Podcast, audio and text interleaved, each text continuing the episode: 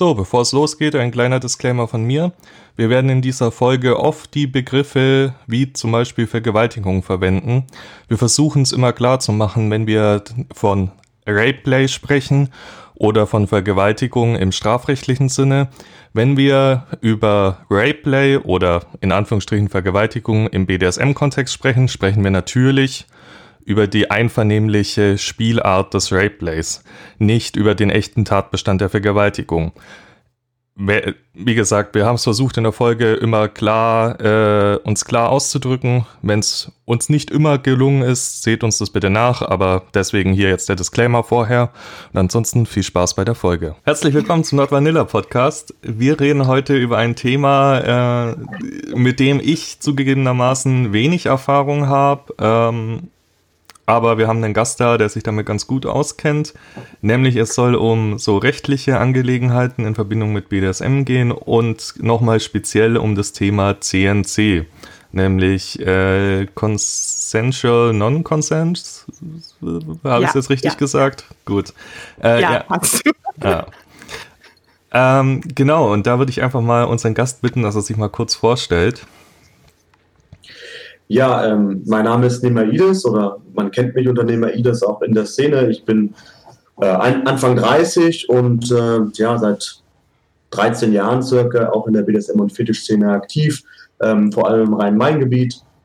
Ähm, veranstalte verschiedene Veranstaltungen hier, also zurzeit gerade nicht aufgrund der Corona-Pandemie, aber grundsätzlich schon und ähm, ähm, äh, organisiere hiermit auch äh, zwei lokale Stammtische und ähm, fühle mich in der Szene sehr, sehr wohl und habe mich ähm, intensivst mit äh, dem Thema BDSM und Strafrecht auseinandergesetzt, weshalb ich auch in der Szene bereits Lecture Performances angeboten habe, sprich ähm, die Mischung zwischen Wissensvermittlung, aber in irgendeiner Form auch in einer Art und Form, sodass man es sich eben auch gerne anhört.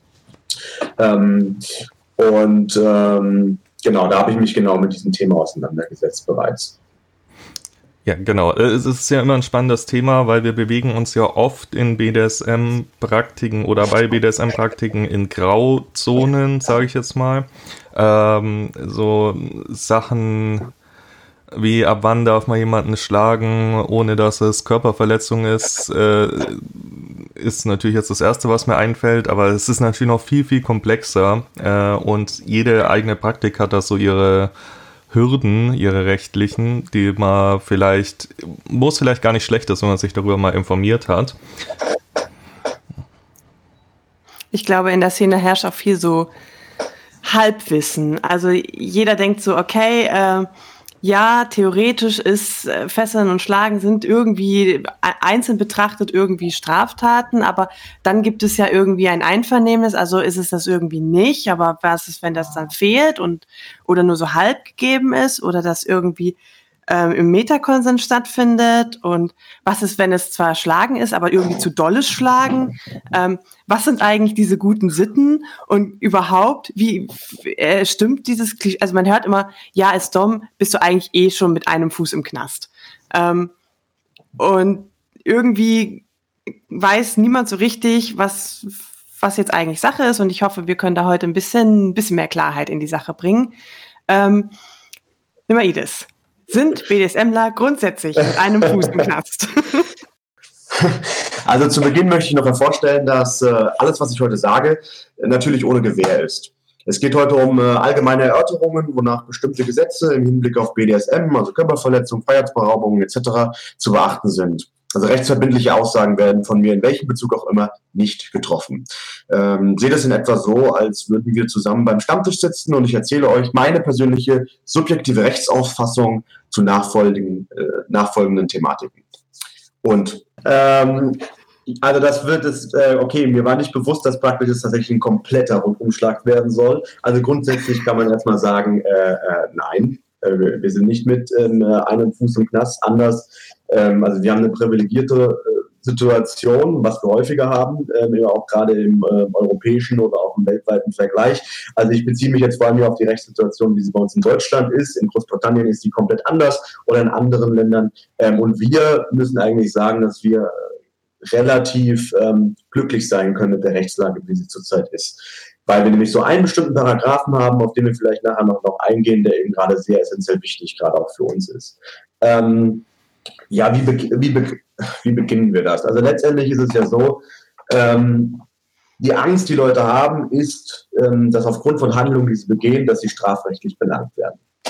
Und in Deutschland haben wir den Grundsatz, keine Strafe ohne Gesetz. Sprich, alles, was theoretisch laut Gesetz verboten ist, muss in irgendeinem Gesetzbuch theoretisch stehen. Dann nehmen wir jetzt mal vor allem das Strafgesetzbuch. Es gibt auch Nebenstrafgesetze, aber wir nehmen jetzt einfach vor allem das Strafgesetzbuch. Und letztendlich muss da drinnen stehen, was verboten ist. Dann kommen jetzt schon gleich sowas wie Körperverletzung, Freiheitsberaubung, Vergewaltigung und alles kommt da so in den Kopf rein. Weil wenn sich jetzt jeder, auch die Zuhörer, jetzt sich einfach mal an die letzte BDSM-Session zurückerinnern, die sie hatten Ne, was da so gemacht worden ist, alles geil, super gute Sache. Und wenn man sich jetzt aber nur mal die Einwilligung des submissiven Partes wegdenkt, dann sind da auf einmal ganz viele Straftatbestände, die relativ aus der Natur der Sache bereits im Raum stehen. Oder wo man jetzt, okay, das könnte sein.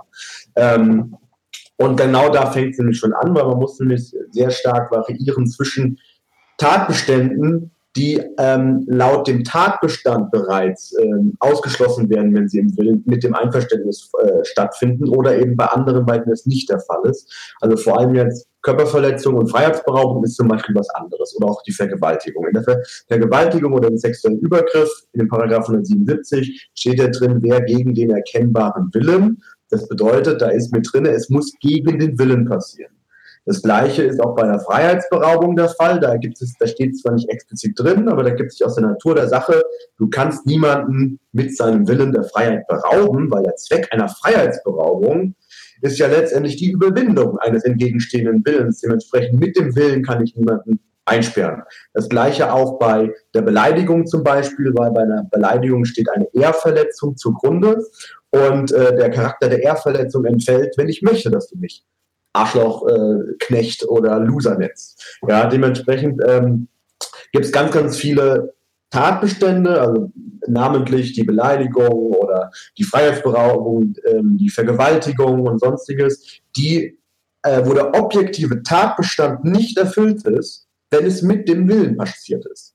Dementsprechend ähm, ähm, braucht äh, man als BDSMler auch nicht die Sorge haben, dass wenn ich beispielsweise jemanden in einen Käfig sperre und die Polizei kommt und sieht das, dann eine Strafanzeige erstattet, weil objektiv liegt keine äh, strafrechtlich relevantes Verhalten vor, solange natürlich das submissive Part auch sagt, ich möchte das und ich habe die verstandesreife Urteilsfähigkeit, das zu verstehen, etc. Äh, pp. Wie, die Problematik, die Nachweisproblematik, auf die möchte ich jetzt nicht eingehen, das ist was ganz anderes, weil immer, wovon ich jetzt immer spreche, ist praktisch der per se unterstellte Sachverhalt, dass beispielsweise der submissive Part eingewilligt hat. Wie das ist, wenn der submissive Part einwilligt, aber im Nachgang sagt, ich wollte das gar nicht. Das ist eine ganz andere Geschichte. Das, äh, das sind aber andere Herausforderungen in Bezug auf äh, wem glaubt man jetzt oder wie beweist man so etwas? Wenn wir aber per se erstmal unterstellen, das, was wir tun, passiert einvernehmlich, in einem einvernehmlichen Setting, dann sind so Tatbestände wie Freiheitsberaubung oder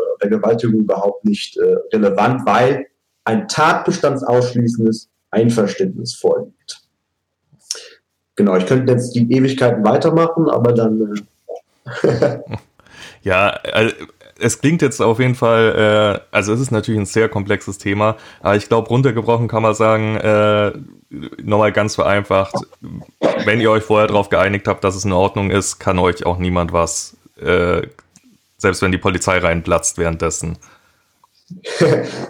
Ich will nicht sagen, dann kann dir niemand was. Das ist natürlich auch immer noch ein Einzelfall. Also so, sowas äh, werde ich in keinster Weise irgendwie empfehlen. Ich kann sagen, wie man im Allgemeinen äh, damit grundsätzlich ähm, umgeht. Aber äh, letztendlich ist es so, dass wenn ähm, alles einvernehmlich ist, dann äh, passiert erstmal nichts. Der große Unterschied ist aber, das, das, das muss man nämlich ja vorstellen, zu Körperverletzung. Weil ähm, das eine andere Herangehensweise ist. Bei einer Freiheitsberaubung sage ich, wenn dann Einverständnis vorhanden ist, ist das keine Freiheitsberaubung. Das ist objektiv keine Freiheitsberaubung. Aber bei einer Körperverletzung, also beispielsweise der aktive Part schlägt den submissiven Part mit dem Rohrstock schön auf den Arsch, bam, bam, bam, Blut spritzt, super gute Sache, muss ich aber sagen, erstmal objektiv betrachtet, ist das eine Körperverletzung? Eine Körperverletzung ist eine körperliche Misshandlung, ein übles, angemessenes Behandeln, das entweder das körperliche Wohlbefinden oder die körperliche Unversehrtheit nicht nur unerheblich beeinträchtigt. Da muss man objektiv einfach sagen, ja, das ist der Fall. Das, also das Schlagen mit dem Rohrstock ist eine Körperverletzung, aber wenn man dann praktisch weiter prüft, weil das ist immer das Ding. Man prüft erstmal, ist das, was jemand getan hat, das, was im Gesetz steht, was verboten ist. Sprich, ist es objektiv, ist der Tatbestand erfüllt. Und wenn der erfüllt ist, prüft man weiter. Dann gibt es so etwas wie zum Beispiel, man prüft die Rechtswidrigkeit und man prüft die Schuld. Die Schuld geht zum Beispiel dahin, kann der Täter oder die Täterin überhaupt, hat die verstanden, was sie tut? Dass das, was, äh, was sie getan hat, nicht in Ordnung ist, was zum Beispiel bei Kindern nicht der Fall ist, weil man zum Beispiel Kindern nicht die Verstandesreife oder Urteilsfähigkeit zuspricht. Ja, oder eben gerade bei der Rechtswidrigkeit, Rechtfertigungsgründe, Notwehr oder Nothilfe, wenn ich jemanden schlage, weil der mich erschießen möchte, dann ist das gerechtfertigt beispielsweise. Und genau hier käme dann die rechtfertigende Einwilligung. Ich weiß, es ist immer relativ schwierig, weil ich habe vorher von Einverständnis gesprochen und jetzt von Einwilligung. Und eigentlich ist es so gefühlt für den Otto-Normalverbraucher das Gleiche, macht aber einen großen Unterschied, weil es an unterschiedlichen Punkten ähm, theoretisch dann geprüft wird, also unterschiedlichen ähm, ähm, äh, Konsequenz auch hat. Weil jetzt mal als Beispiel, äh, was ich da immer gerne nenne, nehmen wir mal als Beispiel, ähm, ihr zusammen, ihr habt zu Hause eine, eine, eine ja, schöne Party, ihr seid, sagen wir mal, sechs Männer und zwei Frauen. Ne? Fünf Männer sagen sich, schnappen sich jetzt eine Frau und sagen, hey, ich hab, wir haben jetzt Bock, wir machen jetzt so richtig schön Gangbang, äh, bla bla bla, sperren sie praktisch in einen Käfig und äh, die anderen beiden haben darauf keine Lust und sagen so, okay, hier, ich, äh, nimmt die, die Dame ist zum Beispiel jetzt der aktive Part, nimmt den passiven Part, den Mann, äh, macht ihn über den Bock und schlägt den schön den Arsch blutig. Ja? Und jetzt habt ihr aber eine Sache vergessen nämlich den Vorhang zuzumachen. Und gegenüber ist dann beispielsweise der Nachbar N, der sich anschaut, oh mein Gott, was machen denn da Coco und diese ganzen Perversen schon wieder, das ist doch bestimmt eine Straftat, ich rufe die 110. So, 110, ähm, äh, ne, die Polizei geht ran und es ist ein Verdacht einer Straftat da, die Polizei muss hinfahren. Also fährt die Polizei erstmal hin und klingelt dann bei euch. Ihr macht die Tür auf und äh, sagt, ach, kommen Sie doch rein. Ne? Und dann kommt der Polizei, das ist jetzt alles natürlich vollkommen theoretisch, ne? aber ähm, dann kommt der Polizeibeamte beispielsweise rein und dann gilt es erstmal um Sachverhaltsaufklärung. Was sehe ich hier, ist hier strafbares Verhalten passiert? Und dann äh, scha schaut sich der Polizeibeamte um oder die Beamtin und ähm, geht dann zum Beispiel als erstes zu dem Käfig und fragt den, den aktiven Part so, was ist hier passiert. So, der aktive Part sagt so, ach, hier überhaupt nichts Schlimmes, wir haben sie hier nur eingesperrt in den Käfig, haben sie vollgewichst von vorne, von hinten penetriert und ähm, angespuckt und äh, ja, also überhaupt nichts Schlimmes. So. Dann sagt der Polizeibeamte zu der, zu der Dame, die dann in dem Käfig sind, und wollten sie das? Und die sagt dann, ja, ja, war alles super, können Sie gerne auch mal, wenn Sie wollen. dann sagt der Polizeibeamte, die Beamtin, natürlich, nicht während des Dienstes und ähm, sieht dann natürlich davon ab. Aber Prüfung im Kopf des Polizeibeamten oder der Beamtin ist in diesem Fall, liegt hier der objektive Tatbestand einer Straftat vor. Und wenn ich der Sache jetzt glaube, also auch dem Einverständnis, meine Abgrenzung zu häuslicher Gewalt, wo ja dann auch gesagt wird, ich wollte, dass es hinterher wäre. Aber klar, wenn man jetzt davon ausgeht, ähm, das Einverständnis ist glaubwürdig, dann ist da grundsätzlich kein strafrechtlich relevantes Verhalten vorhanden. Also mhm war es das an der Stelle. So, und dann geht aber Poli die Polizeibeamtin oder der Polizeibeamte zum nächsten und äh, fragt dann die Dame, was haben Sie hier gemacht? Und die ist dann ähm, natürlich euphorisch, nachdem sie das mitbekommen hat und hat gesagt, so, ich habe das da hinten, das ist ja viel schlimmer. Ich habe den nur ein bisschen im Rohrstock auf den Arsch gehauen.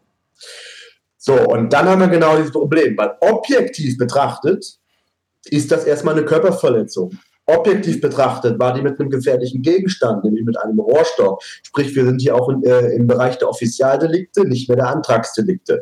Ähm, was äh, grundsätzlich erstmal bedeutet, man weiß zwar höchstwahrscheinlich als Polizeibeamter oder als Beamtin, wenn auch das glaubwürdig ist, das scheitert an der Rechtswidrigkeit, weil er hat rechtfertigend darauf eingewilligt, dementsprechend äh, würde das eingestellt werden. Aber ähm, über die Rechtswidrigkeit entscheidet nicht der Polizeibeamte vor Ort oder die Beamtin, sondern eben die Staatsanwaltschaft oder das Gericht. Das obliegt nicht der, äh, dem Polizeibeamten oder Beamtinnen, ähm, den, äh, die Rechtswidrigkeit oder die Schuld zu prüfen. Also beispielsweise auch bei einer Wechselseite, also bei einer Körperverletzung, ne, wo man bei einer Schlägerei zum Beispiel sieht, der eine hat ganz klar in Notwehr gehandelt, wird trotzdem eine wechselseitige Körperverletzung aufgemacht, weil wer letztendlich äh, durch Notwehr gerechtfertigt war, das entscheidet später nach Aufnahme aller Beweismittel die Staatsanwaltschaft oder das Gericht und stellt es eben ein oder nicht. Was zur Folge hätte, dass gegen die gefährliche Körperverletzung eigentlich erstmal eine Strafanzeige geöffnet werden müsste. Es würden alle als Zeugen geladen, Beschuldigte etc.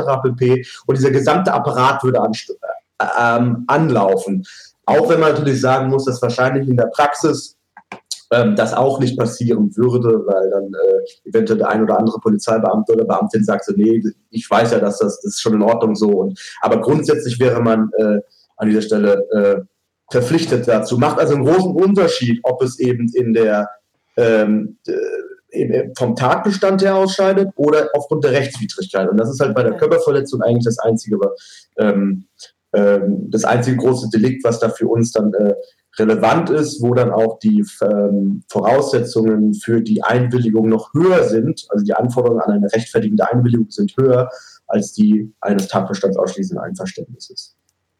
Du hast ja vorher den, ähm, den Paragraphen erwähnt, der uns da so ein bisschen äh, in eine privilegierte Stellung in Europa ähm, bringt.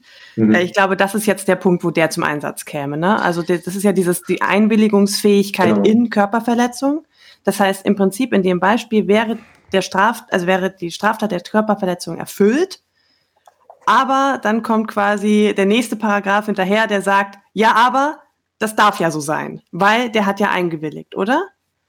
Genau, also, also, also, es, gibt, es gibt jetzt mehrere Voraussetzungen, aber es geht sehr, sehr stark in die Tiefe für die rechtfertigende Einwilligung. Als Beispiel, das sind all solche Dinge, die ja geprüft werden, Dispositionsbefugnis. Das bedeutet, derjenige, der aufs Rechtsgut verzichtet, muss auch die Dispositionsbefugnis innehaben. Das bedeutet, ich kann zum Beispiel nicht sagen, ich verzichte auf die körperliche Unversehrtheit von meiner Sub, deswegen darfst du das machen.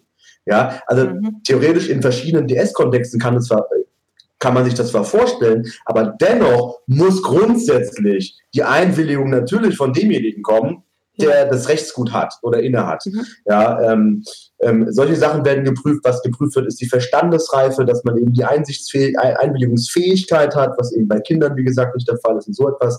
Aber eben gerade bei der Körperverletzung eben ähm, der 228 StGB, sprich äh, Körperverletzung mit Einwilligung. Dass es praktisch in Ordnung ist, man kann auf eine Körperverletzung einwilligen, das entfaltet eine rechtfertigende Wirkung, solange sie nicht gegen die guten Sitten verstößt. Genau. genau. Das, da sind wir. Das, das sind diese, das, dieses ominöse Wort, gute Sitten. Ähm, was, was ist eine gute Sitte? Ja, grundsätzlich in der Rechtsprechung heißt es der Begriff, ne, der umfasst praktisch das Gerechtigkeit und Anstandsgefühl aller moralisch und gerecht Denkenden in der Gesellschaft und entspricht folglich der Vorstellung Rechts- und Sozialmoral. Das wirft aber wahrscheinlich mehr Fragen auf, als das es beantwortet. Ja. Ähm, genau, weil das hinterlässt, also meiner Erfahrung nach bei vielen Leuten so dieses Gefühl, ah, das ist eine Pi mal Daumen-Entscheidung. Weißt du, der Gerichter, mhm. der eine Richter sagt, okay, ich finde, das ist sozial-moralisch nicht in Ordnung, der andere sagt, es ist in Ordnung. Und als gäbe es da keine wirkliche Richtlinie und als wäre das praktisch Tür und Tor für Willkür. Ähm, das ist tatsächlich aber nicht der Fall, weil äh, relativ klar definiert ist, äh, was die äh, gegen die Sitten verstößt bei sadomasochistischen Handlungen. Also nicht nur bei Körperverletzungen an sich, sondern auch in der Fallgruppe von sexuell motivierten sadomasochistischen Handlungen. Und letztendlich gibt es da zwei Grenzen. Und ähm, die erste Grenze ist eben ist, äh, keine schweren Körperverletzungen. Man kann nicht auf einen, Verletzungs einen schweren Körperverletzungserfolg einwilligen. Dazu muss man aber sagen, schwere Körperverletzungserfolg, das ist Verlust des Sehvermögens, Verlust der Fortpflanzungsfähigkeit, Verlust des Gehörs, Verlust eines wichtigen Gliedes, also jeder Knochen, der mit einem Gelenk mit einem anderen Knochen verbunden ist. Ähm, wenn man dauerhaft entstellt ist oder in Siechtum, Krankheit oder Lähmung verfällt. Es sind also tatsächlich mhm. schwere Verletzungserfolge. Es gab da, ähm, 2016 wurde da übrigens auch eine Studie äh, publiziert zu diesem Thema. Da wurden insgesamt 2345 Personen aus der BDSM- und Fetischszene, aus der privaten BDSM- und Fetischszene ähm, befragt. Und da wurde nämlich auch gefragt, ob eben äh, solche Verletzungserfolge angestrebt werden oder ob das schon passiert ist. Und ähm, da waren äh, von diesen 2345 circa 2330 bis 2300 43 Personen sagten, dass sie das noch nie gemacht haben oder nicht gemacht haben. Das bedeutet, der Verletzungserfolg einer schweren Körperverletzung ähm, ist in der Szene eher weniger äh, ein Thema, sprich Dabei. diese Grenze der Sittenwidrigkeit. Also alleine, wenn wir auch jetzt an, an, uns selber denken, die wird in der Regel, könnte man eigentlich sagen, auch anhand dieser empirischen Ergebnisse äh, nicht überschritten und ist unproblematisch. Ähm, ja. Genau, wobei es Fälle gibt, wo das dann halt einfach passiert. Das sind dann aber äh, ähm, äh, die werden auch äh, strafrechtlich oder im Gericht auch aufgearbeitet. Das sind meistens Fälle, wo wir selber uns an den Kopf fassen. Wie zum Beispiel in einem Fall aus München, wo die Dame mit einer Kreissäge ihren äh, Freund während des Sexualaktes den Kopf abgeschnitten hat. Natürlich ist uns da klar, dass das Grenzen überschreitet und dass das nicht in Ordnung ist. Selbst wenn sie keine Tötungsabsicht gehabt hätte und ihn mit der Kreissäge nur so verletzt hätte, dass er gestorben wäre. Natürlich ist jedem von uns bewusst, dass das kann nicht äh, äh, ähm, das, das überschreitet eine Grenze oder das überschreitet die Grenze auch zu Sittenwidrigkeit. Also ich kann nicht darauf einwilligen, dass man mir den Arm abschneidet, zum Beispiel. Ja, Hintergrund ist einfach, dass der Gesetzgeber sagt, wir haben ein soziales Interesse daran, an dem Erhalt bestimmter Rechtsgüter und das auch gegen den Willen des Rechtsgutträgers oder der Trägerin. Ähm, und äh, die Grenze wird zum Beispiel beim Leben gezogen oder eben beim Sta bei, bei wirklich der körperlichen Unversehrtheit in einem schweren Ausmaß wie eben gesprochen. Auch weil man natürlich dazu auch sagen muss, dass jemand, der in Sichtumkrankheit verfällt oder der keine Beine mehr hat oder sonstiges, auch natürlich ähm, vom Sicherungs- oder Sozialsystem von uns auch getragen wird und dementsprechend ist auch im Allgemeininteresse ist, dass das grundsätzlich nicht ähm, ermöglicht wird, dass das praktisch auf einer großen, in einer großen Fläche oder in einem großen Ausmaße passiert oder stattfindet. Das heißt, äh, das Leben wäre quasi die zweite Grenze, oder? Weil du sagst vorhin, es gibt die eine Grenze mit der körperlichen, äh, mit der schweren körperlichen Verletzung. Und was die zweite Grenze wäre dann quasi Verlust des Lebens, oder? Ja, also ähm, indirekt ja, indirekt aber auch nein, weil, ähm, sag mal so, die Grenze des Lebens ist äh, sicherlich damit schon abgedenkt, dass natürlich, wenn man in schwere Körperverletzungen nicht einwilligen kann, dann kann man auch nicht äh, darauf einwilligen, dass man eben ähm, stirbt, weil das Leben ist natürlich nochmal ein höherwertiges Rechtsgut als die körperliche Unversehrtheit. Das äh, zeigt sich auch, dass die Tötung auf Verlangen unter Strafe steht. Ähm, Dementsprechend, das ist in einer gewissen Form da schon mit drinne. Schwere Körperverletzungen sind widrig, damit natürlich auch, kann ich nicht sagen, ob die Tötungsfantasien real macht sich der aktive Part natürlich strafbar. Ähm, aber es geht in, dieses, in, in eine ähnliche Richtung, nämlich die zweite Grenze ist, bereits, wenn in der Körperverletzungshandlung an sich eine konkrete Todesgefahr äh, innewohnt in dieser Körperverletzung. Das war dieses, dieser berühmte, äh, beziehungsweise dieser bekannte äh, Gerichtsfall, den wahrscheinlich schon viele gehört haben, 2004, ähm, der auch sehr wichtig war für die Szene, ähm, wo es ja um ein Pärchen ging, wo der aktiv, wo, wo der Herr sie ähm, auf ihren ausdrücklichen Wunsch hin, das hat das Gericht damals auch als erwiesen angesehen, dass es einvernehmlich war, äh, mit metallartig, äh, nicht metallartig, sondern mit einem Metallrohr intervallartig gewirkt hat. Und da kam es dann jedoch zum Tode. Das Landgericht hat zuerst entschieden, ähm, ähm, auf äh, fahrlässige Tötung, weil ähm, äh, gesagt worden ist, hier ähm, die, ein, also die, auf die Körperverletzung war ja eingewilligt worden und der, die Tötung war nicht, äh, äh, war nicht beabsichtigt. Dementsprechend ist es praktisch gleichgestellt worden wie mit einem Verkehrsunfall. Daraufhin ist aber Rechtsmittel, sind Rechtsmittel eingelegt worden und es kam eben äh, dann zum BGH und äh, die haben das Urteil gekippt und gesagt, nein, es ist nicht nur eine fahrlässige Tötung, sondern es ist eine Körperverletzung mit Todesfolge, weil man auf die Körperverletzung nicht einwilligen konnte, denn sie ist sittenwidrig. Also deswegen ist es eine vorsätzliche Körperverletzung mit Todesfolge, weil natürlich weiterhin klar ist, die Todesfolge war nicht beabsichtigt. Aber es ist ein Unterschied, ob man für ein Vorsatzdelikt verurteilt wird oder für ein Fahrlässigkeitsdelikt. Ähm, und ähm, Genau, die Körperverletzung war deswegen sittenwidrig, weil man gesagt hat, äh, die Dame ist in eine ähm, Todesgefahr gebracht worden, in eine konkrete Todesgefahr, und da hört die Einwilligungsfähig auf. Ich kann nicht auf eine konkrete Todesgefahr einwilligen bei sexuell motivierten Handlungen. Mhm. Das heißt, äh, sämtliches Würgen eigentlich ist doch dann sittenwidrig, oder? Kann man, also Nein. Ich bin jetzt Nein, das, also, ähm, äh, dazu muss ich jetzt noch zugeben, das geht natürlich jetzt auch im medizinischen Bereich, wo äh, jetzt nicht äh, meine Expertise liegt. Ich hatte mich aber damit auch äh, im Rahmen der Sittenwidrigkeit intensiver mit beschäftigt, aber letztendlich ist es so, dass ähm, nur weil man Atemreduktions- oder Würgespiele ausführt, heißt das nicht per se, dass all, alles, wo es nicht schief geht, in Anführungszeichen sittenwidrig sein muss oder sittenwidrig ist. Ich meine, klar, wenn es schiefgegangen ist und jemand ist tot, muss man sich die Frage der Sittenwidrigkeit stellen. Und dann kommt immer eine Ex-ante-Betrachtung, war die Körperverletzungshandlung an sich, war die sittenwidrig oder eben nicht. Aber ähm, natürlich gehört Atemreduktions- und Würgespielen zu der Praktik umhin, wo eine konkrete Todesgefahr möglich ist.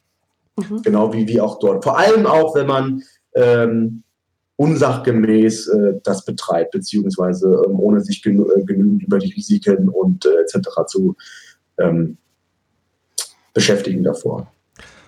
Grundsätzlich kann man gleich sagen, also bei allem, was du jetzt erzählt hast, bei allem, was äh, sittenwidrig ist, habe ich mir gedacht, okay, äh, macht Sinn. Und vor allem habe ich mir gedacht, wenn ich ein Mensch bin mit einem gesunden Menschenverstand, komme ich erst gar nicht in die Gefahr, diese Dinge zu machen. Ja, es gibt immer wieder Leute, die zwar trotzdem auf die Idee kommen, anderen mit der Kreissäge den Kopf abzuschneiden, aber da muss ich mich dann schon von vornherein fragen, ob die Leute nicht äh, ein äh, psychisches Problem haben, dass sie auf solche Ideen kommen.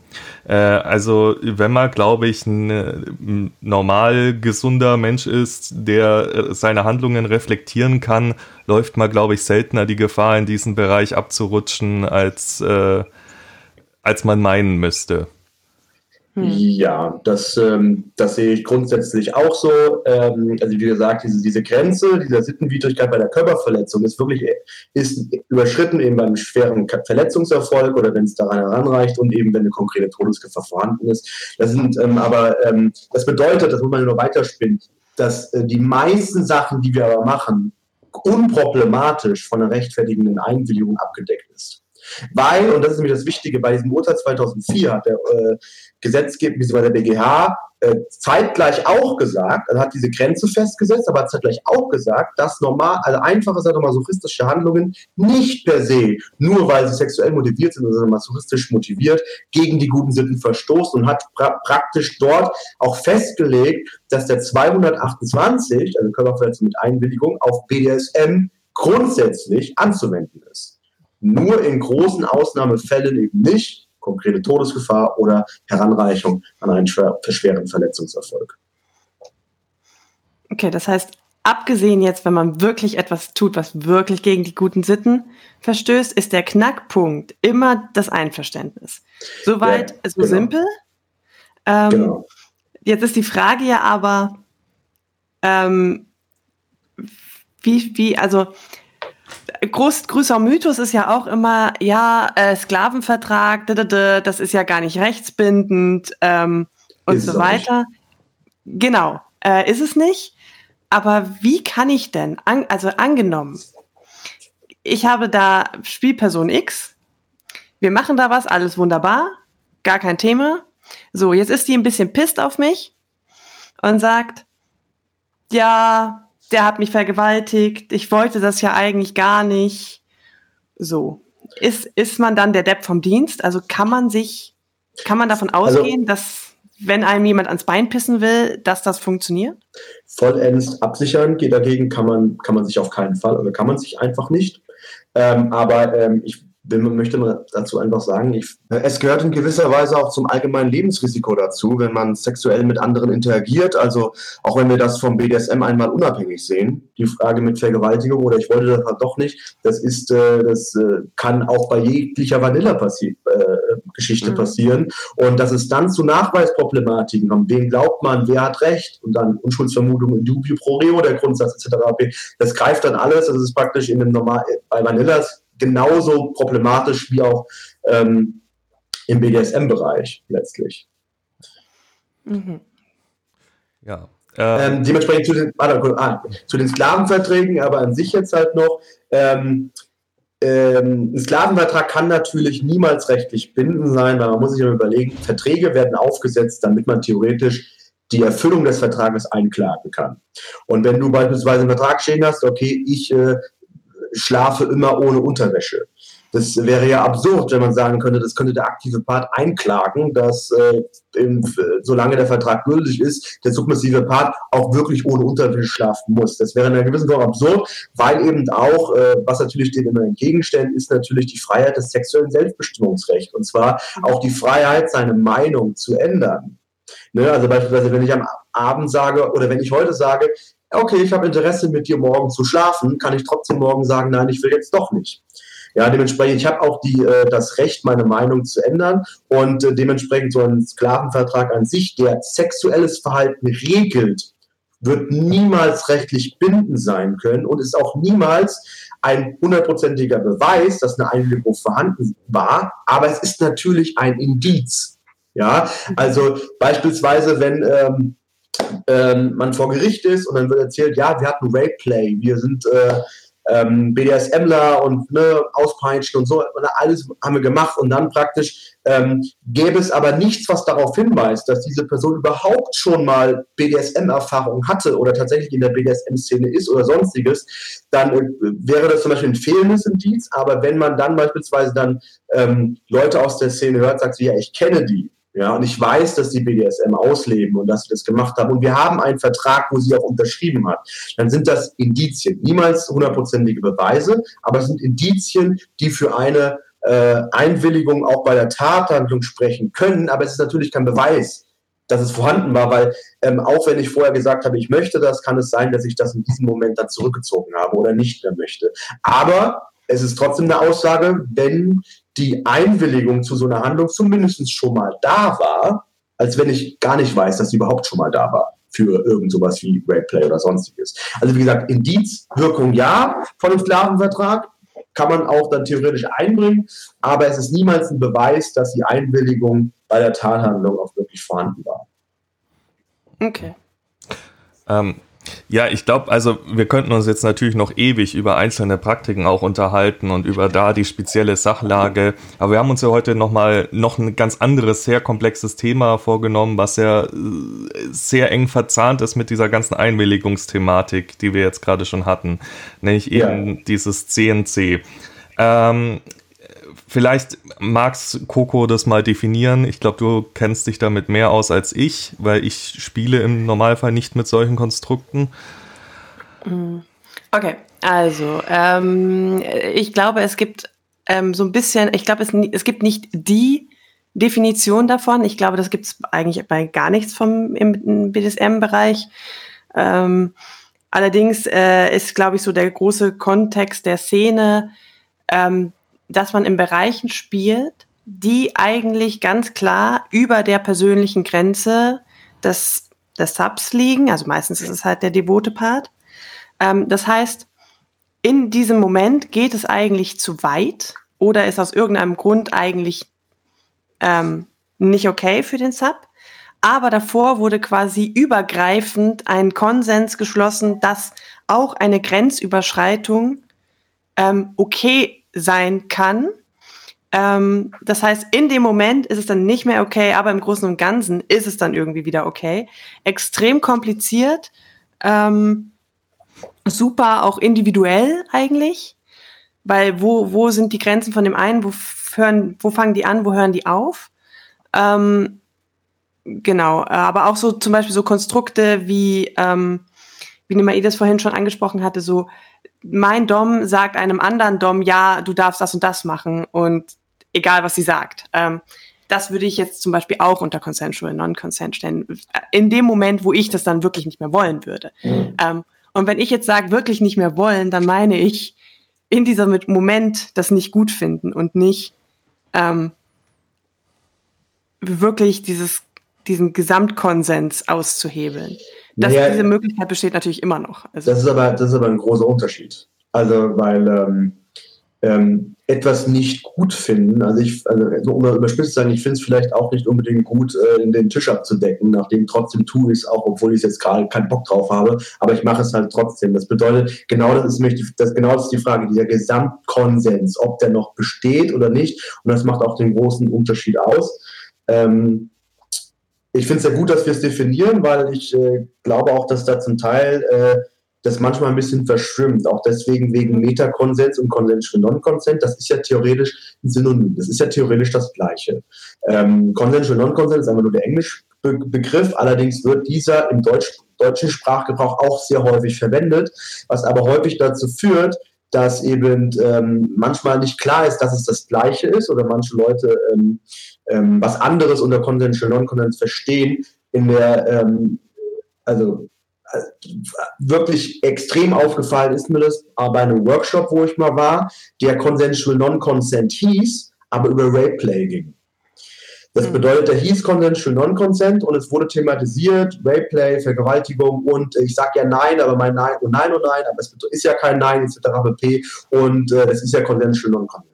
Da möchte ich ganz klar sagen, so nein, das ist kein äh, Consensual Non-Consent, das ist auch nicht Meta-Konsens, weil wenn man im Rahmen eines Rollenspiels ähm, Dinge abspricht, ist es natürlich, äh, betrifft das auch äh, scheinbar nicht einvernehmliche Situation, wo aber natürlich der Gesamtkonsens eigentlich vorhanden ist. Das bedeutet jetzt Rollenspiele, wo man halt einmal sagt, ähm, normale Ausrufe von mir oder Reaktionen, die, einem, die, ich auf der Straße als nicht konsensual wahrnehmen würde, haben hier natürlich keine Bedeutung. Das ist grundsätzlich äh, im Rahmen von SSC oder RAC noch und nicht konsensual. Ich würde gerne mal, weil du ja gesagt hast, dass wir darüber sprechen, eine Definition vorlesen von Metakonsens. Ja, Finde ich super. Ähm, weil es ist zwar richtig, es gibt keine, gerade auch bei Praktiken oder so etwas, jeder ähm, definiert sich für sich auch ein bisschen anders, aber es gibt schon einen gemeinsamen Grundkonsens in den verschiedenen wenigen BDSM-Fachliteraturbüchern, die wir haben, Passig, Krimme oder eben Hoffmann, sonstiges haben. Und hier wird Metakonsens folgendermaßen definiert. Spezialfall innerhalb der sadomasochistischen Konsensethik. Normalerweise gehört zu den Prinzipien des Sadomasochismus, dass innerhalb eines Spiels beide Partner mit sämtlichen auch scheinbar erzwungenen Handlungen einverstanden sein müssen. Das geht in diese Richtung äh, mit Rapeplay auch. Also Rapeplay ist hiervon abgedeckt, weil auch scheinbar erzwungen. Alles andere wäre Gewalt beziehungsweise eine Vergewaltigung. Bei einem Metakonsens legt der passive Part für eine bestimmte Dauer sein Recht auf Widerspruch gegenüber bestimmten Befehlen ab. Er kann dann auch gezwungen werden, Dinge zu tun, die er eigentlich nicht tun möchte. Entschuldigung, das Buch ist nicht gegendert. Für manche Masochisten stellt sich eine solche Situation als besonders lustvoll dar, weil sie sich erst darin wirklich in die Hände einer anderen Person geben und, wären, und wahren Zwang erfahren können. Ein verantwortungsbewusster Aktiver wird aber auch von sich aus die Grenzen seines Partners akzeptieren. Ethisch und rechtlich stellt der Metakonsens allerdings einen heißen, einen heiß umstrittenen Problemfall da. Moralisch stimme ich dem zu. Rechtlich ist es eigentlich nicht umstritten, auch wenn das äh, häufig ähm, als umstritten angesehen wird, denn rechtlich ist äh, Metakonsens in der finalen Auslegung ganz klar strafbar. Also dazu muss man einfach sagen, ähm, der Hintergrund ist, man hat Frei, äh, die, die äh, Freiheit des, Sexu des sexuellen Selbstbestimmungsrechts beinhaltet eben auch, seine Meinung zu ändern und eben dann zu sagen, okay, ich möchte das nicht mehr. Weil de facto wäre ja das, äh, also wie gesagt, ich äh, entziehe mich dem Recht, meine Einwilligung zurückzunehmen. Das wäre ungefähr so, wenn ich am Anfang eines Dates ähm, äh, sage ich, okay, wir, wir dürfen Sex, also wir werden Sex haben und selbst wenn ich es nicht mehr möchte, dann mach es einfach. Im Rahmen eines Rollenspiels ist das völlig in Ordnung. Das ist dann aber auch kein ist auch Consensual Non-Consent. Wenn wir aber das ausmachen und die Person möchte wirklich nicht mehr einen Sexualkontakt, also wirklich ernsthaft und nicht im allgemeinen Konsens, ich möchte es nicht so sehr, aber ich mache es schon, weil es ja in Ordnung irgendwie, sondern wirklich es nicht mehr möchte. Und äh, der aktive Part zieht es dann einfach durch äh, weil sich der aktive Part auf den Metakonsens beruft, dann ähm, ist das äh, äh, eine Vergewaltigung, dann ist das eine Straftat, weil die rechtfertigende Einwilligung in diesen Formen oder äh, bei einer Körperverletzung oder auch das Tatbestand aus diesem Einverständnis bei einer Vergewaltigung insofern nicht mehr greift, weil eine Einwilligung muss ähm, ähm, heißt immer die Einwilligungserklärung, also es geht hier um den Punkt Einwilligungserklärung, die muss ausdrücklich oder konkludent gegeben worden sein. Ausdrücklich würde bedeuten mit Ja, ich will. Konkludent bedeutet, es kann sich aus dem Kontext erschließen, dass die Einwilligung vorhanden ist. Ähm, aber ähm, sie muss vor allem während der Tatausführung oder der Tathandlung vorhanden sein. Und das ist nach herrschender Meinung der, vor allem dann der Fall, solange sie frei widerrufbar ist. Wenn sie nicht frei widerrufbar ist oder ähm, sind wir in der Grauzone, aber vor allem halt, wenn sie widerrufen wird, dann ist eben ähm, ähm, die ähm, Voraussetzung der Einwilligungserklärung nicht mehr vorhanden und dementsprechend auch die Voraussetzung der rechtfertigenden Einwilligung nicht mehr und dementsprechend ähm, ähm, führt eben die rechtfertigende Einwilligung nicht zur Straflosigkeit bei einer Körperverletzung zum Beispiel. Wenn ich eben sage, ich möchte es wirklich nicht mehr. Ja, ich glaube, du hast auch schon bei der Definition einen ganz wichtigen Punkt gesagt, nämlich dass da der aktive Part äh, nochmal eine sehr viel größere Verantwortung trägt als äh, normalerweise schon äh, zum Thema Grenzen einhalten. Äh, schon genau. allein, äh, wenn man mit jemandem spielt, im Normalfall kennt man die Person, mag die Person, sonst würde man nicht mit demjenigen spielen, dann bin ich schon allein deswegen daran interessiert, dass derjenige nicht für immer und ewig äh, pisst auf mich ist. Dann, äh, wie wir gerade gehört haben, es handelt sich dabei äh, laut dem Gesetz um eine Straftat. Ähm, dementsprechend ist es schon eine Sache des Eigenschutzes des DOMs, dass ich weiß, bis wohin kann ich gehen und bis wohin nicht. Und ähm, ja, es ist einfach auch äh, bisschen riskanter als, äh, oder was heißt ein bisschen, es ist riskanter als jetzt äh, äh, safe, sane and consensual, einfach weil ich nicht alles vorher zu 100% abgeklärt habe. Also es erfordert schon ein hohes Maß an Vertrauen und äh, an Erfahrung auch. Ja, ich glaube, Vertrauen ist ja auch ein gutes Stichwort. Ähm, vor allem Vertrauen zum, ähm, also zum Sub quasi. Also, dass das halt, dass man sich auf das, deren Urteilsvermögen verlassen kann. Und dass es auch, wenn es in dem Moment mh, hm, tatsächlich, also ich erlebe das auch oft so, wenn wir mit Metakonsens spielen, ähm, dass es dann auch, also dass ich da wirklich eine Abneigung empfinde. Dass, also wenn ich dann die Wahl hätte, jetzt so, das klingt immer so blöd, ne? Wenn ich die Wahl hätte, würde ich es dann nicht tun wollen. Ähm, aber ich finde es dann erst hinterher, finde ich es gut, dass es trotzdem passiert ist. In dem Moment finde ich es extrem scheiße. Ähm, und aber da braucht halt der Dom irgendwie Sub gegenüber ein extremes Vertrauen, dass er sich auch darauf verlassen kann, dass das grundsätzlich schon gewollt ist und dass Sub nicht danach zur Polizei rennt und sagt, aber, aber, äh, ich habe mir das ganz anders vorgestellt. Also ich glaube, das ist auch nichts, was man jetzt mal so mit ah cool, ich habe den gerade kennengelernt, lass mal mit Metakonsens spielen, weil, ähm, keine Ahnung, also da braucht es einfach, glaube ich, extremes Vertrauen auf beiden Seiten, extreme Kenntnis auch voneinander, ähm, dass man da auch die, die Körpersprache ähm, richtig wahrnehmen kann. Und ähm, da, da sich auch irgendwie sicher ist, dass man zumindest ähm, dem Dom nicht einfach willkürlich etwas Böses will. Also natürlich kann man, also kann auch ich, wenn etwas wirklich ähm, gegen meinem äh, also gegen den, gegen meinen Konsens allgemein ähm, widerspricht, äh, auch zur Polizei gehen und sagen, okay, ich, ich, zeige jetzt meinem Partner an, wenn er zu weit gegangen ist.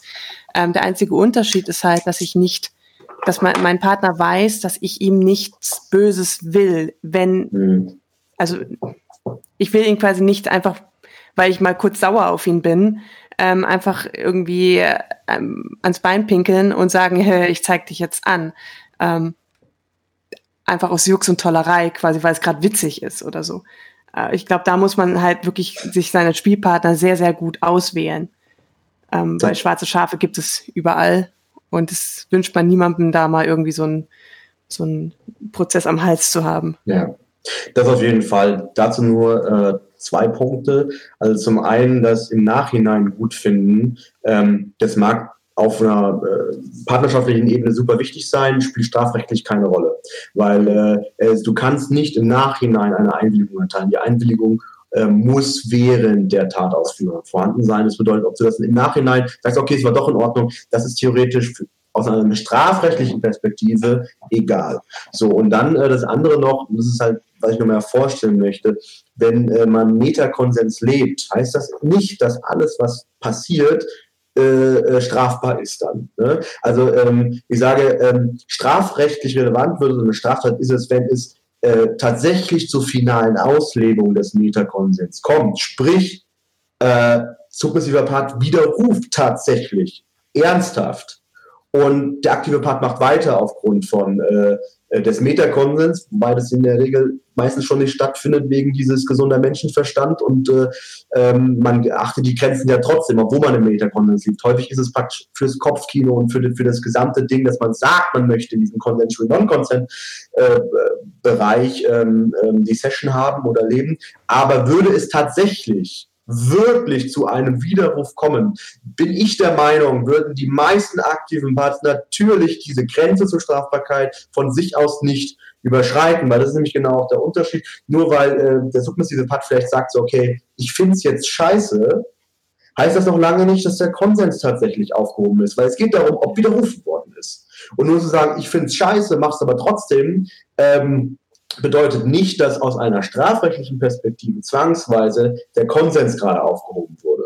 Mhm. Sondern der Konsens wird aufgehoben, wenn es tatsächlich zu einem Widerruf kommt. Das bedeutet, wenn es nicht nur ist, ein ich finde es scheiße ist, sondern ein wirkliches krasses Stopp, ich mache das nicht mehr, nein, egal was wir vorher ausgemacht haben, ich möchte nicht mehr und dann der aktive Part weitermacht. Nee, das ist, was ich meine. Ne? Ihr lebt wahrscheinlich im Metakonsens und ich gehe aber stark davon aus, dass ihr trotzdem äh, wahrscheinlich noch nie eine Situation habt, wo man theoretisch wirklich, wenn man den Sachverhalt aufarbeitet, dass ein Gericht zu der Auffassung käme, okay, dir liegt eine strafbare Handlung vor, weil letztendlich nur, weil du etwas scheiße findest in der Situation, heißt das nicht, dass der Konsens aufgehoben wird, der, sondern du musst bewusst den Konsens aufheben damit ja. das ist. Und dann ist nämlich auch noch die Sache, ähm, ob man dir, wenn du als submissiver Part die Verstandesreife hast und Urteilsfähigkeit zu verstehen, du bist im Metakonsens, du bist non-konsens, du bist grundsätzlich ein Individuum, das über alles, also praktisch die Verstandesreife und Urteilsfähigkeit zugesprochen wird, dann spricht man dir auch die Verstandesreife und Urteilsfähigkeit zu, von einem Widerrufsrecht Gebrauch zu machen. Und von dem machst du nicht Gebrauch, indem du einfach dir nur denkst, ich finde es scheiße, mach's aber trotzdem. Dann hast du da nicht widerrufen in einer gewissen Form. Nur, das ist halt klar, das ist blöd oder nicht, aber wie gesagt, ich finde es vielleicht auch scheiße, ähm, dass ich beispielsweise putzen muss oder aufräumen muss. Ich mache es ja. aber trotzdem. Dann kann man trotzdem nicht davon sprechen, dass hier eine Konsens-Violation äh, vorhanden ist. Genau. Was ich aber eben eigentlich erzählen wollte noch, war, dass ähm, äh, dieser in dieser Studie ja gefragt worden ist, nach welchen Verhaltensmodellen lebt ihr? Diese 2345 Leute. Und da war zum Beispiel SSC, RAC, Consensual Non-Consent, Schrägstrich Metakonsens, keinem sonstigen und gesunder Menschenverstand angegeben. Und man konnte mehr, mehrfach Ankreuzungen machen, weil es ja sein kann, dass man nach mehreren Verhaltensmodellen noch lebt.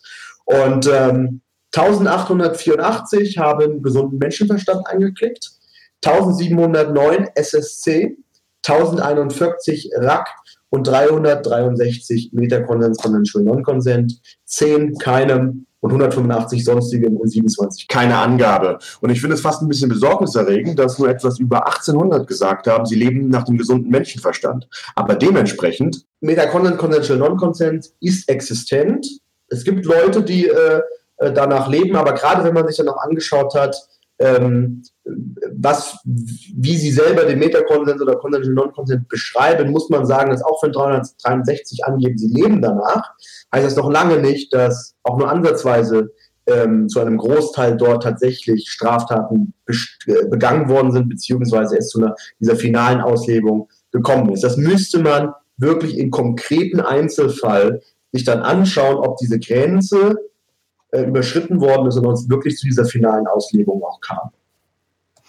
Ich glaube, in der Praxis ist es tatsächlich so, ähm, so wie du sagst. Also man, es ist, es ist ein nettes Kopfkino. Man kann sich da gut irgendwie ähm, mit identifizieren und es ist schön zu wissen, dass man Grenzen überschreiten kann, äh, sowohl für Dom als auch für Sub. Mm, in der, in der Praxis, ähm, wir haben zum Beispiel auch das Konstrukt des Metakonsens das ähm, er quasi immer anwenden kann, was ich auch total gut finde, dass das ist, also im Großen und Ganzen. Ähm, die einzelnen Situationen, wo das dann mal relevant gewesen wäre, also wo ich wirklich gesagt habe, ähm, ich will jetzt nicht mehr und er hat trotzdem weitergemacht. Ähm, das war nicht, okay, hier ist meine Grenze, und ich gehe jetzt aber trotzdem noch zwei Stunden lang äh, dresch ich auf dich ein und mach dich richtig fertig und keine Ahnung, prügel dich krankenhausreif und so weiter. Ne? Also da ist einfach ein Unterschied, wie, wie sehr man auch die Grenze irgendwie überschreitet. Also natürlich Grenzüberschreitungen erstmal primär nicht okay. Wenn man das im Metakonsensbereich abgecheckt hat, kann es okay sein.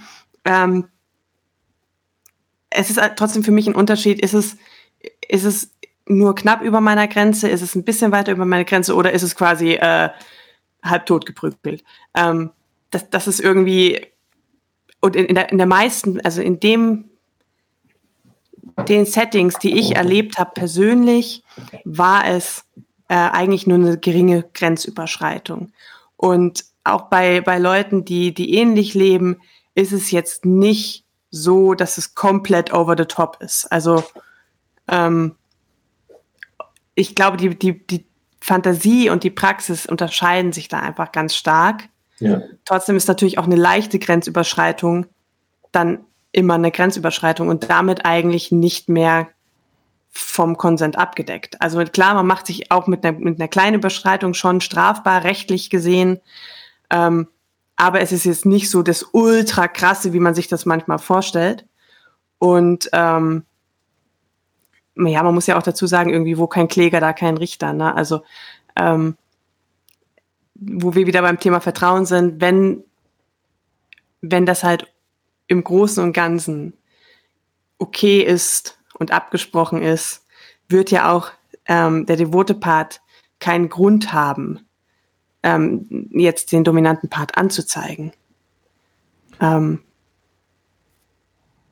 also ist es eigentlich Theo also quasi der, der, der, der, abschließend kann man, glaube ich, sagen, ja, es ist strafbar theoretisch, aber in den Konstrukten, wo es praktisch angewandt wird, ist es fast nicht relevant. Kann man das so sagen? Also ja, also theoretisch äh, ist ja, wie ich praktisch gesagt hatte, bei einer finalen Auslebung des Metakonsens äh, ist es strafbar. Wie du richtig sagst, wo kein Kläger, da kein Richter. Äh, das bedeutet, es müsste erstmal überhaupt äh, so ein Fall vor Gericht kommen. Ähm, und ähm, de deswegen kann man dazu auch überhaupt noch nichts von der Rechtsprechung her sagen, weil es kam auch noch nie zu so einem Fall. Also in diesem Fall, dass irgendwie, dass das Thema war im Rahmen vom BDSM-Metakonsens und es ist vor Gericht gekommen. Ähm, also nach meinem Kenntnisstand ist das noch nicht passiert. Ähm, dementsprechend ja, bei der finalen Auslebung ist es, äh, ist es strafrechtlich relevant, aber wenn äh, der Partner danach sagt, so theoretisch äh, ähm, es war jetzt dann doch in Ordnung, dann ist es zwar rechtlich gesehen nicht möglich, aber wenn eben keine Anzeige stattfindet, äh, dann wird sich damit auch niemand beschäftigen. Hm. Ja, also ist sehr komplexes Thema auf jeden Fall. Ähm, aber ich hoffe, wir konnten jetzt so ein bisschen zumindest mal ins ähm, Einblicke geben, wie da die Situation ist, weil ich jetzt jetzt nicht gewusst, so muss ich ganz ehrlich sagen. Also fand ich auch super spannend. Äh, ja, abschließend, wie Coco schon meinte, wo kein Kläger, da kein Richter, aber man muss sich als Dom halt klar sein, dass man da nicht mehr nur in dem Graubereich ist, sondern definitiv schon im schwarzen Bereich. Äh, also die Bewusstheit dafür muss da sein, aber dafür, dass äh, dir als äh, Mensch, der sich damit schon sehr beschäftigt hat, keine Fälle bekannt sind, spricht ja eigentlich schon dafür, dass äh, die meisten Menschen verantwortungsbewusst damit auch umgehen. Und ähm, wie du auch schon meintest, irgendwie 300 von den 2400 haben gesagt, sie leben das aus. Die Groß, für den Großteil der BDSMler wird das also wahrscheinlich eh kein Thema sein, weil sie sich eher an Rack oder ähm, Safe Sane and Consensual orientieren. Aber es ist trotzdem sehr interessant mal zu wissen und da ein bisschen Klarheit reinzubringen. Ähm, wir wären soweit durch mit unserer Zeit schon. Äh, wir wir bei einer Stunde. Äh, Gibt es noch abschließend irgendwas, was du loswerden wollen würdest? Naja, sag mal so, das ganze Rechtsthema ist natürlich riesig. Man könnte noch ganz, ganz viele verschiedene Themen anschneiden.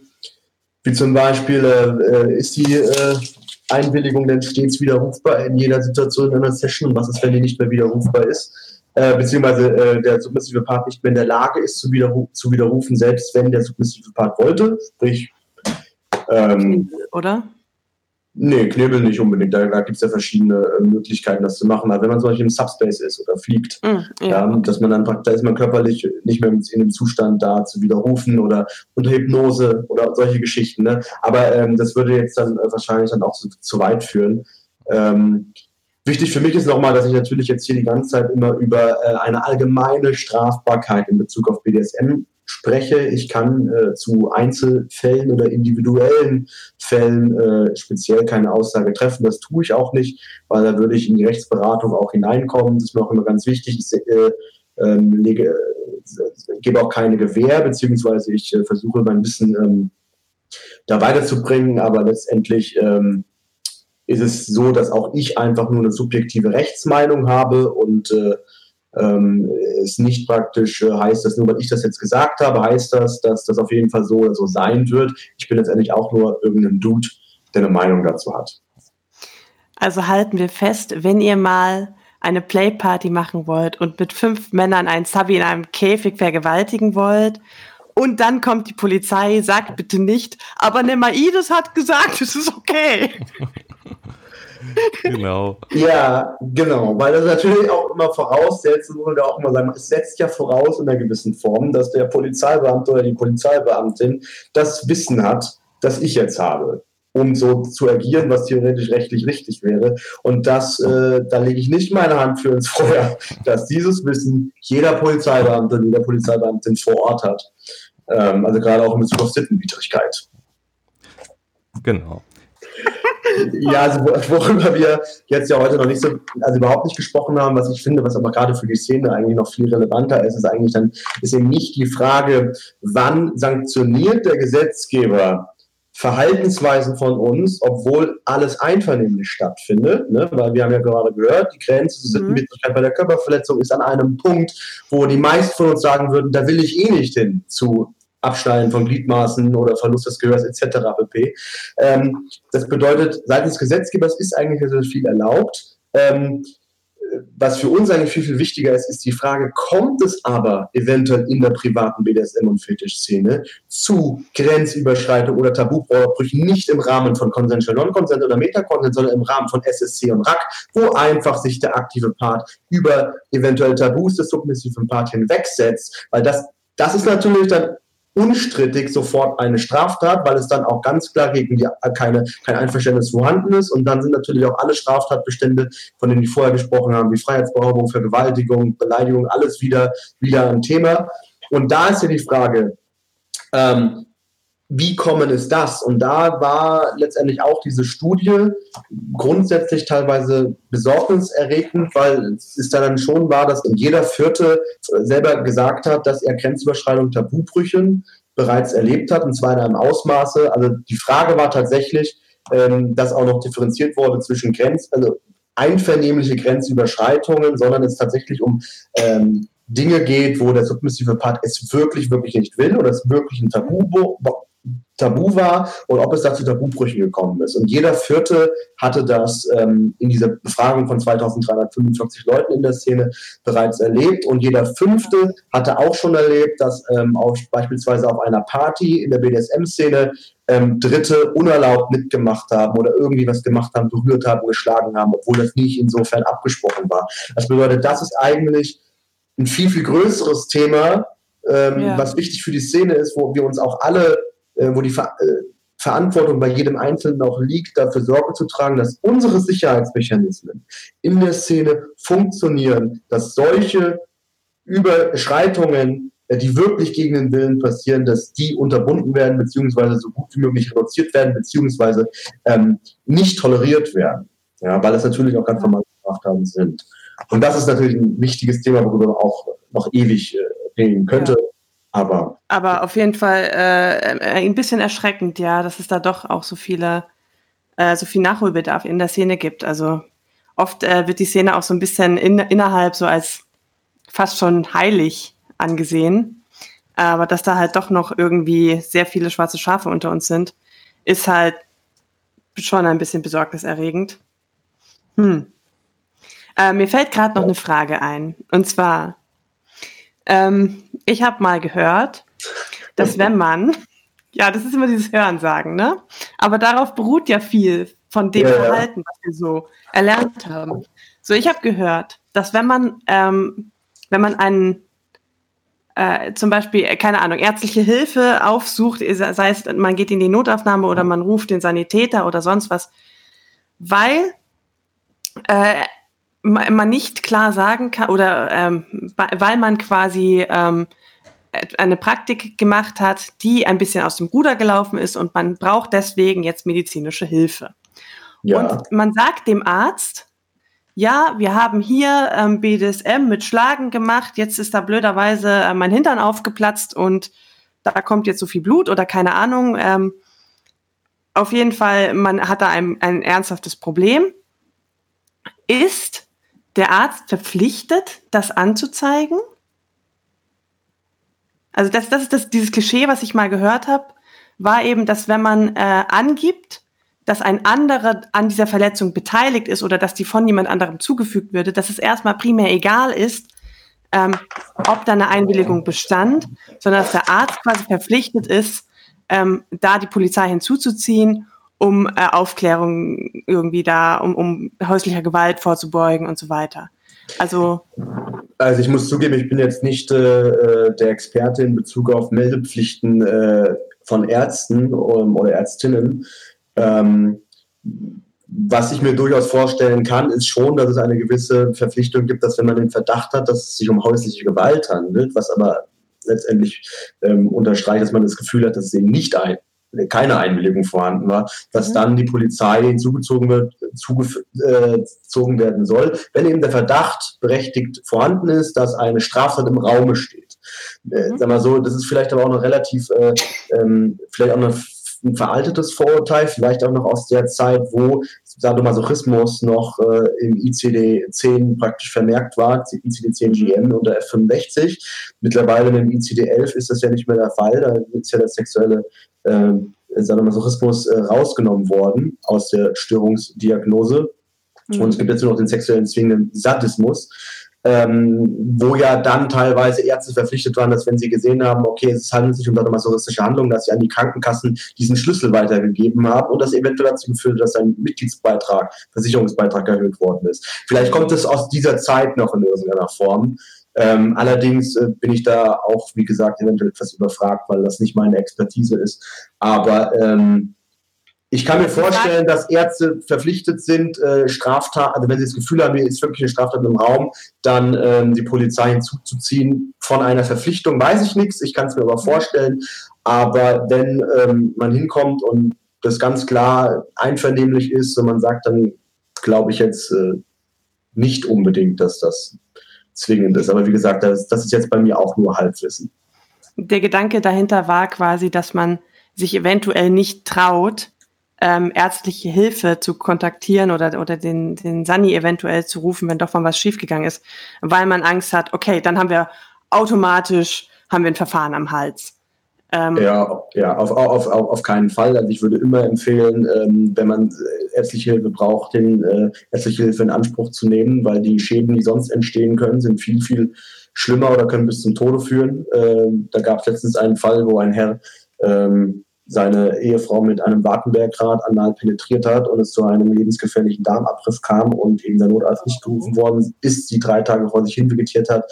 Ähm, sie wollte äh, keine, keine Hilfe, er ähm, hat die deswegen auch äh, keinen gerufen, hat die nach drei Tagen gerufen, dann ist sie aber gestorben. Aber ein Fall, da könnten wir auch eine Stunde drüber sprechen, der hat nämlich verschiedene interessante Kniffe.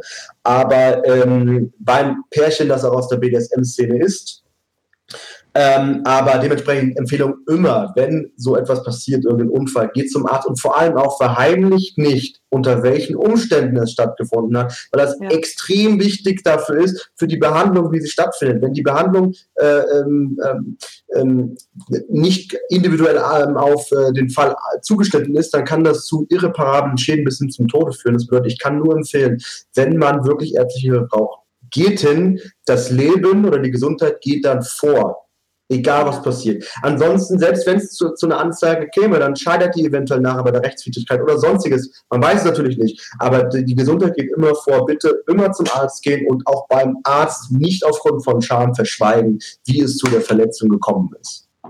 Ja. Sondern so ein Arzt hat auch schon alles gesehen. Also ja. ich war mal in so in einer, in einer sehr lustigen Vor Vorlesung über in der, der Urologie über autoerotische Unfälle. Mhm. Und ohne Witz, es gibt, glaube ich, keinen Gegenstand, die, den die noch nicht aus irgendwelchen Ani heraus äh, operieren teilweise mussten.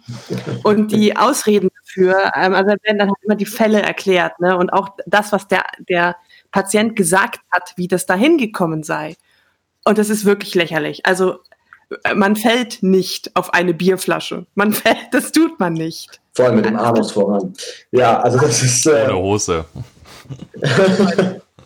irgendwie die Wahrheit zu sagen. Das, ähm, Nee, das stimmt. Es ist halt super, super wichtig, die Wahrheit zu sagen. Also gerade beispielsweise, wenn es auch ja. gerade im Fall äh, äh, Fälle mit Bondage oder sonst, wenn da Unfälle ja. passieren, dann auf jeden Fall immer die Wahrheit sagen, wie ist es dazu gekommen, denn wenn man es nicht tut, dann kann das wirklich zu Schäden führen, die man nachher bereut. Wo man sich nachher bereut, man hätte sich gesagt, und tatsächlich hat das eventuell dann auch, deswegen, weil man es nicht getan hat, tatsächlich noch strafrechtliche Konsequenzen. Aber das äh, ähm, ist dann wieder nochmal ein anderes Thema. Tatsächlich auch sowas wie ähm, gerade wenn man beim Thema Bondage ist, äh, sowas wie ähm, Nervenschäden. Mir hat mal ein Arzt erklärt, dass es tatsächlich ein Unterschied ist, ob man ähm, einen Nervenschaden hat, weil man zum Beispiel den Arm überansprucht hat, also durch körperliche Belastung, also Stichwort Tennisarm, oder dass er daher, dass der Nervenschaden daher kommt, dass irgendwas am, also dass der Nerv an sich geschädigt wurde durch, ähm, durch äußeren Einfluss, also zum Beispiel durch Druck. Das heißt, es ist tatsächlich ein Unterschied in der Behandlung, ähm, woher es entstanden ist. Und das kann halt wichtig sein. Auf jeden ähm, Fall. Und dazu noch, äh, ich, ich kenne Leute, die haben einen Nervenschaden in der Hand gehabt, das ist so ein bisschen Kribbeln, und die sind zum Arzt damit gegangen und sie haben gesagt, dass es vom Bondage kommt. Die einzige Frage vom Arzt war, äh, war es einvernehmlich? Ähm, daraufhin hat sie ja geantwortet und dann war dieses Thema gegessen. Also da ist nichts ja. weiter passiert. Der Arzt war ist da komplett äh, kompetent und, und ähm, professionell damit umgegangen. Und das ist voll okay. Also da musste sich keiner irgendwie mega, mega Angst haben, dass da was, mhm. was passiert. Ja, so, ich glaube, jetzt müssen wir aber endgültig äh, das hier beenden. Sonst, sonst reden wir bis morgen. Ja, also ich glaube, bei ja. jedem Thema, das wir angefangen haben, könnten wir nochmal stundenweise drüber reden. Aber ja, ja, uns geht leider die Zeit aus. Es ist so. Dementsprechend, äh, ich denke, es kommt ziemlich sicher ein zweiter Teil, vorausgesetzt, Nehmer Idis ist bereit, sich nochmal mit uns zusammenzusetzen.